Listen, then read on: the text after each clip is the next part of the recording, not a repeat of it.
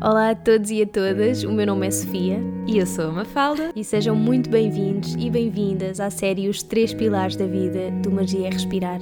A nossa intenção é trazer-vos conhecimentos ancestrais que são basilares para uma saúde equilibrada e para que vocês possam aplicar no vosso dia a dia e sintam bem-estar e felicidade. O Magia é Respirar é um podcast lunar, sai a cada lua nova, quarto crescente, lua cheia e quarto minguante. E a intenção, acima de tudo, é conectar e poder partilhar contigo histórias, truques, dicas, experiências e inspiração para que possas mergulhar nesse mundo que existe dentro de ti e reconheças a magia de que és feito. Não aceites nada do que ouvires. Não rejeites nada do que ouvires. Contempla.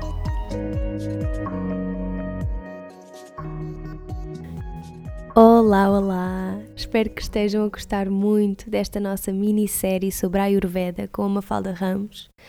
Nós hoje vamos conversar sobre o terceiro e último pilar da saúde, segundo a Ayurveda, que é a sexualidade. A Mafalda tem-se apoiado na literatura ayurvédica, mais especificamente no Ashtanga Urudayam de Vagbata, para nos trazer esta informação preciosa que nos conta um bocadinho mais não só sobre a Ayurveda, como sobre nós.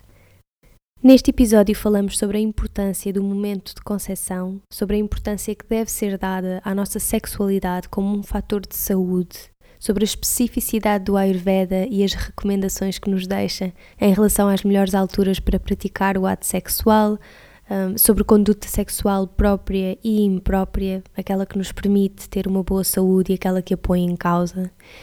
E, e no final a Mafalda ainda nos deixa uma série de dicas importantes, práticas e afrodisíacas, portanto, para nutrir o tecido reprodutor.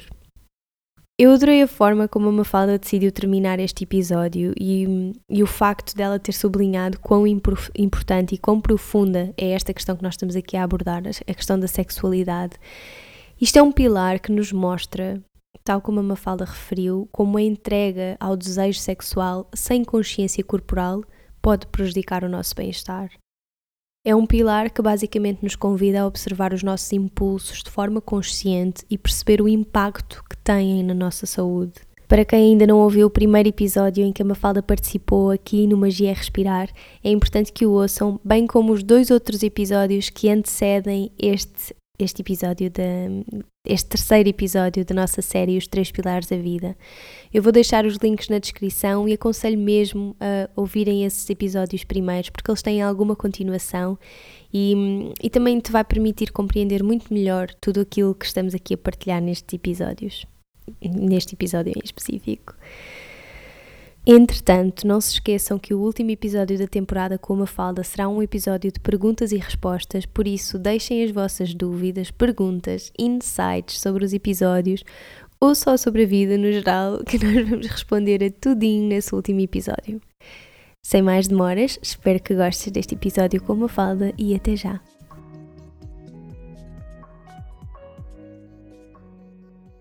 Hoje vamos falar sobre sobre a sexualidade, sexualidade ou a brahmacharya.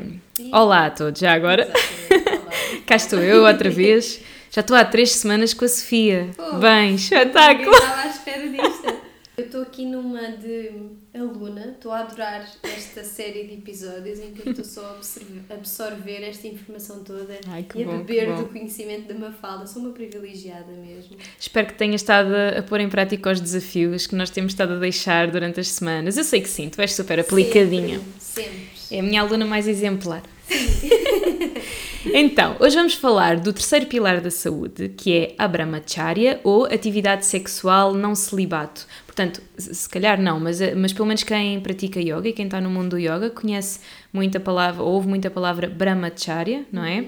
E isto realmente remete para o celibato, para a abstinência sexual. Aqui, este pilar é a brahmacharya, tem um A antes, que é precisamente o oposto. E fala-nos muito sobre como é que podemos ter relações sexuais saudáveis, o que é que é saudável fazer e não fazer, quando é que se deve fazer e quando é que não se deve fazer. E porquê esta importância? No Ayurveda falamos da sexualidade, da importância da sexualidade, um bocadinho direcionado também para o momento da concepção, não é? Porque é realmente de extrema importância que este momento seja o mais cuidado e planeado e programado possível, porque nós vamos originar uma descendência, não é? Vamos colocar uma pessoa no mundo e nós queremos que ela seja saudável e que tenha o melhor de nós. E é realmente um momento muito importante e carrega uma grande responsabilidade para o pai e para a mãe. E se nós pensarmos, a nossa saúde e a nossa doença começam no nosso genoma, não é? Nos nossos genes. E, e, e metade dos nossos genes são da mãe e metade dos nossos genes são do pai.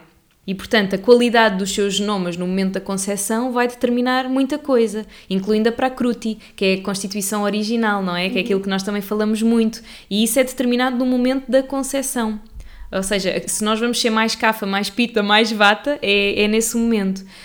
E isto é, é muito interessante porque provavelmente provavelmente vão haver algumas pessoas a, a, pensar, então, mas e as doenças que já vêm de outra vida? E, e, e, sim, e as nossas doenças não são só. Isto para quem acredita, claro. As doenças não se originam só no mundo físico, uhum. mas falando assim, porque para mim isto não existe, não é? Tudo é física. Tudo, para mim tudo é física, não é? A própria interação que nós temos com as pessoas, nós somos seres físicos, não é? Quando nos cruzamos com alguém na rua e, e, há um momento único, sem ninguém estar à espera, em que os olhares se cruzam e nós não conhecemos aquela pessoa de lado nenhum, não é? O que é que fez com que aquele momento acontecesse? Aquilo é, é física, é atração, é. Pronto, uh, e, e, para mim então tudo é física. Uh, e eu acho que, independentemente de a origem das doenças poder ser mais ou menos espiritual, nós herdamos à mesma aquilo dos nossos pais, não é? E no nosso genoma também está impressas, também estão impressas as experiências espirituais e não só que eles também tiveram. Portanto, isto resumidamente para dizer que o momento da concepção é muito importante, porque não só a qualidade da nossa digestão vai ficar impressa naquele ovo, mas também a forma como nós encaramos as nossas experiências e, e, e tudo. Está inclusivamente provado que as nossas emoções afetam o desenvolvimento e a resolução das doenças.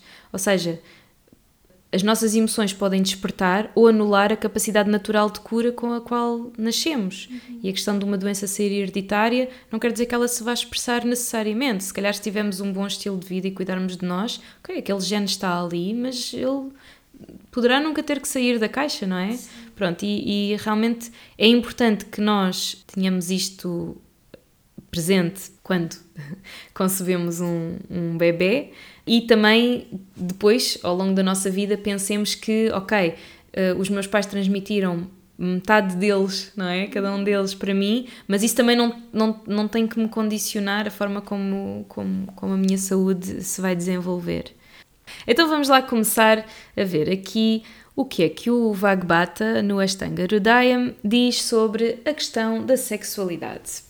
Então, ele começa por dizer, no que respeita ao ato sexual, ah, e aqui uma, uma, uma parte que eu quero fazer antes de começar a dizer, porque senão os feministas vão me cair todos em cima. Então, porque é assim, isto foi escrito numa, numa altura em que as mulheres eram e sempre foram na Índia muito valorizadas, mesmo eu ouço histórias de tipo, às vezes parece que fora de casa elas até podem nem ter muito poder, mas em casa é a mulher que manda e é assim uma coisa mesmo, elas são muito respeitadas. E se calhar nem sempre foi assim, mas pelo menos atualmente é. Mas nesta altura realmente escrevia-se muito e cuidava-se muito do homem, não é? Uhum. Também isto era, foi numa altura dos reis e, e mesmo este capítulo termina com uma, um, um verso muito dirigido para o rei, não é? E portanto, muitas das coisas que dizem aqui são muito tipo o que é que o homem deve fazer, o que é que o homem deve escolher, o que é que. Uhum. Não significa que as mulheres fossem rejeitadas, porque ao fim e ao cabo elas também estão envolvidas em todo este processo, não é? E, e o Ayurveda quer que ambos os progenitores sejam saudáveis, mas só para não estranharem que realmente há, há aqui coisas muito dirigidas uh, como se fossem como se fosse para os homens, mas também é para as mulheres, já vamos ver.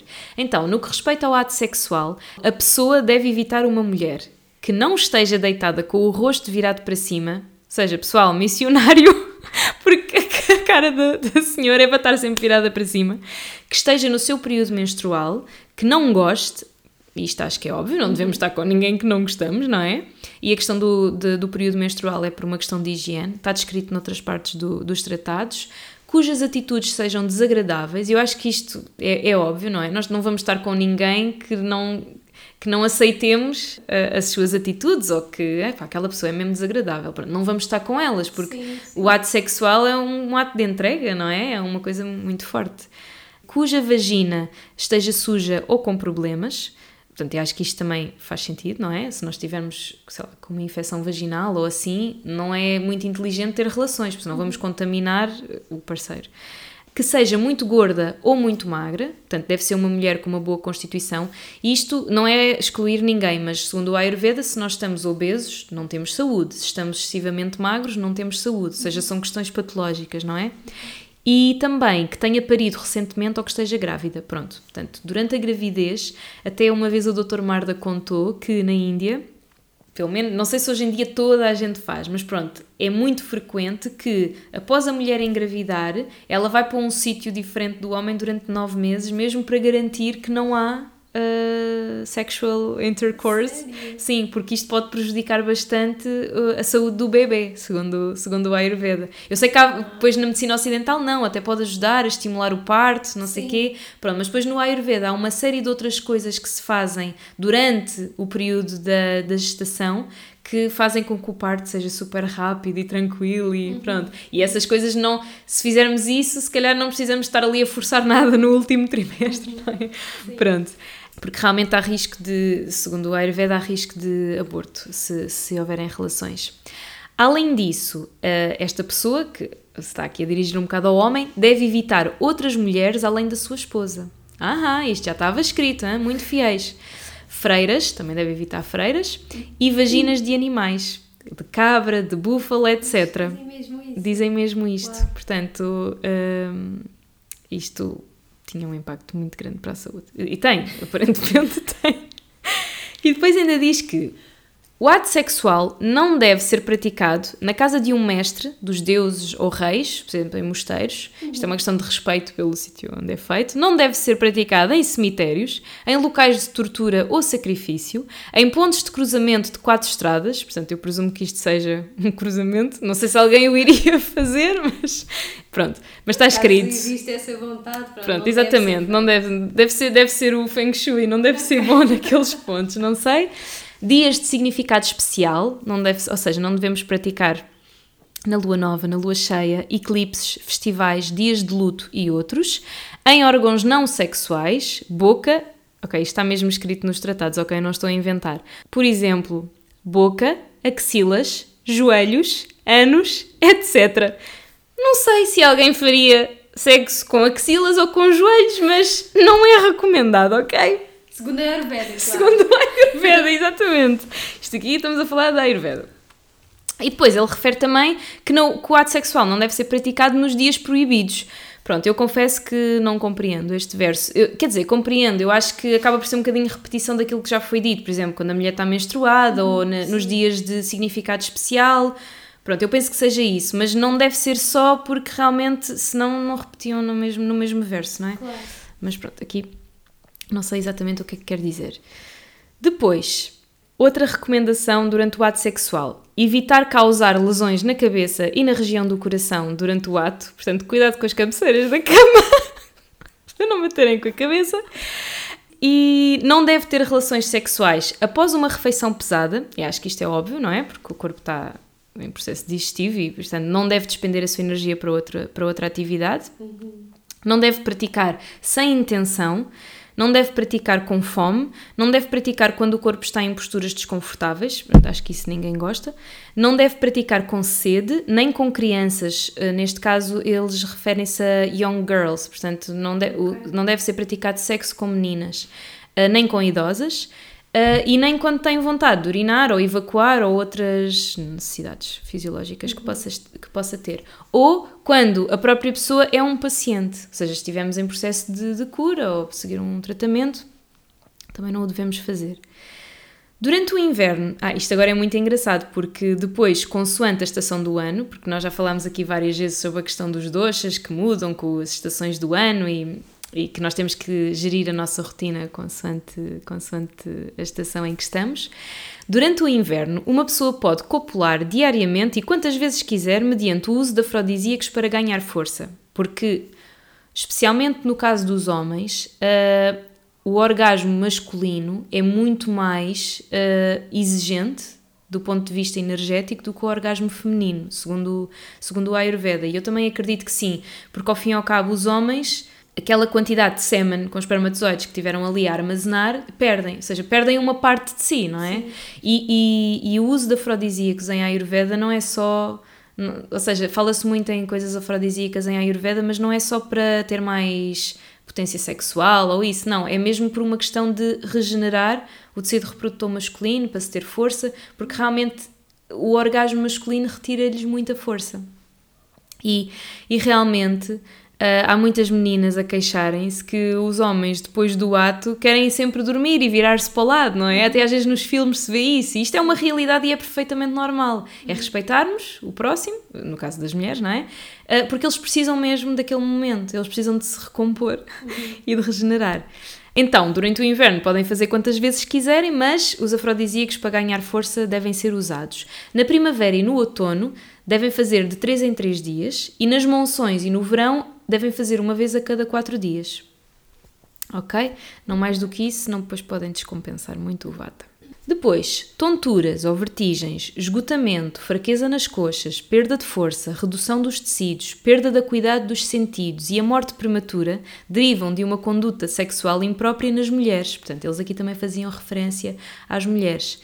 Portanto, to, todas estas coisas que, que, estão aqui escritas sobre quando não se deve ter, quando se deve ter, isto no, ao fim e ao cabo também se aplica, também se aplica às mulheres. E se elas não, não, não, não cumprirem, podem vir a sofrer de, destes males, por assim dizer, incluindo morte prematura. Depois, boa memória, inteligência, vida longa, saúde, nutrição, a cuidado dos sentidos, reputação, não sei, não sei o que é que isto significa, mas está escrito reputation. Portanto, a reputação, pelos vistos, também é uma coisa boa que vem quando nós temos uma conduta sexual disciplinada. A força e o envelhecimento lento, ou seja, também envelhecemos mais rápido se fizermos, uh, se tivermos relações sexuais de forma imprópria, derivam de uma conduta sexual disciplinada ou controlada, também nas mulheres. Depois, após o ato sexual, o homem deve mimar-se, eu acho isto lindo, porque nós falamos muito nas mulheres, não é? Uhum. E, e, o poder feminino e tudo mais, mas os homens também têm muito poder e, e, e também há um sagrado masculino, não é? Como nós uh, já falamos hoje uh, em off. então, uh, o homem, após o ato sexual, o homem deve mimar-se com um banho, aplicar pastas perfumadas no corpo, expor-se a uma brisa fresca, beber xarope preparado com melaço de cana, água fria, leite, suco de carne, sopa, surá, que é um licor fermentado produzido a partir de cereais, e prasaná, que é o sobrenadante transparente da preparação desse, dessa, dessa bebida fermentada, desse licor. E depois deve ir dormir. Desta forma, o vigor do corpo regressa ao seu estado natural novamente ok? Pronto, alguns destes preparados podem ser difíceis de fazer em casa, mas eu deixo aqui uma dica que é super afrodisíaca, é assim, mesmo que não seja para esta finalidade, um, podem, fazer, podem fazer em casa, porque é delicioso, e acaba por nutrir tanto o tecido reprodutor masculino como o tecido uh, reprodutor feminino, okay. que é com a banana bem madura, convém que ela esteja bem madura, esmagar, pôr um bocadinho de mel e cardamomo preferência moer as sementes de cardamomo. Eu não me lembro se falei nisto no primeiro sim. episódio de todos. E é realmente muito afrodisíaco, ou seja, regenera o tecido reprodutor. Uh, mesmo para quem tenha, por exemplo, baixa contagem de sêmen ou baixa contagem de óvulos ou qualquer coisa, é uma coisa que ajuda. É delicioso e é mais fácil de preparar do que os outros. Este é o pilar que tem menos, menos informação, menos versos uhum. dedicados no, no, no Ashtanga Hridaya mas eu não queria deixar de, de, referir aqui outras coisas, que é que este pilar da saúde mostra-nos como a entrega ao desejo sexual sem a consciência corporal pode prejudicar o nosso bem-estar. Uhum. E tal como o impulso sexual, há muitos outros para os quais deveríamos olhar de forma consciente e perceber que o, o impacto que terão na nossa saúde. E este pode ser o impulso alimentar, pode ser o impulso de consumismo, podem ser vários impulsos. E, e apesar deste pilar da saúde estar direcionado para a sexualidade, eh, eu, eu acho que ele tem tudo a ver com o controle de outros desejos também. E há muitas pessoas que dizem: Eu sei que faz mal, mas eu gosto tanto, ou eu até sei fazer, mas não tenho paciência. Todas estas desculpas estão aqui para nos ensinar alguma coisa, não é? E para, e para nos dar a oportunidade de escolher, acima de tudo. Há sempre uma opção e a escolha é sempre nossa. E eu digo isto muitas vezes e eu sei que custa ouvir, mas, mas é verdade. Não vale a pena responsabilizarmos os outros ou a vida das, daquilo que nos acontece, porque em última análise, aquilo que nos acontece é sempre fruto de todas as escolhas que fomos fazendo ao longo da vida. Foi a nossa vivência que nos trouxe até aqui, não é? E, e então eu queria aproveitar que falámos dos três pilares da saúde tão importantes para vos convidar a refletir sobre isto. Segundo o Ayurveda, ter saúde é viver com felicidade. Isto foi dito no primeiro episódio em que eu participei aqui no Magia é Respirar. E esta é uma daquelas premissas para ter presente todos os dias, em todos os segundos da nossa vida. No final do dia, como eu estava a dizer há pouco, tudo aquilo que fazemos ou tudo aquilo que nos acontece é sempre responsabilidade nossa e consequência das nossas escolhas e dos nossos atos, direta ou indiretamente. E, e não vale a pena continuarmos em piloto automático, não é? Isso não nos traz nada de bom. Por isso, se não for assim, não vale nada a pena, não vale a pena viver. um, e como desafio desta semana em relação a este pilar da saúde, eu gostava de vos convidar a, a estarem mais presentes quando têm relações seja com o vosso amado, seja um, um one night stand. Seja e, convosco próprios. Seja convosco próprios, exatamente. E percebam se realmente estão presentes naquele momento, se estão a pensar noutra coisa e sintam a diferença que isso faz, não é? Pensem, se eu estivesse a conceber um filho, que impacto, ou seja, que, com que energia é que aquele ovo iria ser formado, não é? Uhum. Uh, mesmo que não queiram ter filhos, pensem que. Hum, e, e, isto, eu acho que a questão da sexualidade é tão profunda porque é uma fusão, não é? Nós damos tanto de nós e às vezes desvalorizamos e. Pronto. Eu acho que essa é a questão de, mesmo para pessoas que não queiram ter filhos, nós temos muito também. Um, é o que tu estás a dizer, a sexualidade tem coisas muito mais profundas do que. Claro que a principal é a reprodução, não é? Mesmo em termos evolutivos, é para isso que, que isso uhum. acontece. Mas isto, pode, isto está muito relacionado, acho eu, com também com a nossa capacidade de, quer dizer, tu não tens só que, tu não, tu não crias só um outro ser humano, tu crias projetos, tu crias intenções, tu crias uhum. objetivos para a tua vida e isto tudo tem a ver com a criação e com o teu poder de criação na vida. Portanto, yeah. não tem só a ver com, claro que sim, tem que é uma parte muito importante esta questão de, pronto, de procriar, mas ainda assim pensar também em que projetos é que estão por finalizar uhum. e não, uhum. ainda não foram finalizados, coisas deste género, não é? Pensar na sim. criação não só nessa forma, mas também os bebés projetos, não é? Sim, sim, exatamente. Os bebés objetivos, os bebés, sei lá. É isso mesmo. É ideias isso mesmo. concretizadas. E é por isso que a sexualidade está tão associada. Eu agora já estou a falar completamente sem conhecimento de causa, mas daquilo que eu, que eu vejo à minha volta, a sexualidade está muito ligada à questão da criatividade. Uhum. E muitas vezes, e, e também já ouvi que ou li, ou foi um terapeuta que me, que me disse que a massagem tântrica é muito boa para essa questão da criatividade e para libertar e tudo mais, porque realmente atua muito na, na questão na questão da sensibilidade sexual e tudo mais, não é? Uhum. Portanto, sim, uh, apesar deste pilar estar, estar descrito aqui no, no tratado desta forma muito prática, não é? Como fazer, como não fazer, isto acho que é um desafio interessante trazer isto para o dia a dia e para a nossa vida e como é que como é que nós, em que, que, que tipo de energia é que nós colocamos nas nossas criações. Sim. Tanto que nós, por exemplo, o Brahmachari, mais na Brahmachari, não Abra, Abra, sim, sim. a Brahmachari, Brahmacharya, do yoga que nós falamos dos, dos, nos niyamas, não é? Também está muito relacionado com a sexualidade, mas hoje em dia, e lá está, isto é daquelas coisas que, tanto os tratados que tu estás a falar, como os Yoga Sutras de Patanjali, que são coisas já tão antigas, hoje em dia eu acredito muito que, tal como o yoga, eu acho que a Ayurveda também se vai adaptando às necessidades atuais.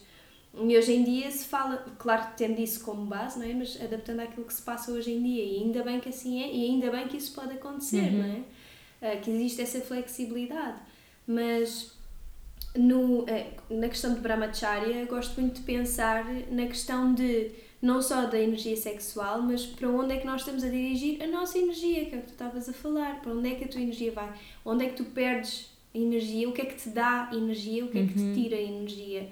E isto é uma coisa que é super importante nós termos noção no nosso dia a dia. O que é que me está a tirar energia? Às vezes são pessoas, às vezes são histórias que nós ficamos agarrados do passado. Uhum. E então perceber para onde é que a nossa energia está a ir. Porque quer dizer, eh, fala-se muito, não sei se acho que na Ayurveda também, a questão dos ojas. Sim, o Ojas, que é, a, que é a essência, hum, a essência máxima, não é? O Ojas, no, no, segundo o Ayurveda, portanto, no primeiro episódio desta série, nós falámos sobre os sete tecidos principais. Sim. Eh, e, e o Ojas é o que resulta da- do metabolismo desses, desses sete tecidos, sendo que o último tecido de todos é o tecido reprodutor. Isto faz todo o sentido. Se nós tivermos um bom Ojas, também vamos ter uma boa descendência. Ok. ok? Então temos vitalidade para nós. Isto é outra vez aquela questão do nós não podemos dar com o copo vazio. Exatamente. Não é? Sim, sim, sim. Super interessante, é verdade. E acho que estas questões todas que lá está, estavas a dizer que estão muito direcionadas para o homem, porque antigamente era assim que a coisa acontecia e Uhum. está tudo certo, mas hoje em dia não é. E mais uma vez, nós podemos adaptar este conhecimento, esta sabedoria ancestral aos dias de hoje e sem dúvida que há muitas coisas aqui, sem dúvida não, há muitas coisas aqui que se Yeah. aplicam à mulher. Completamente. Uhum. Pronto.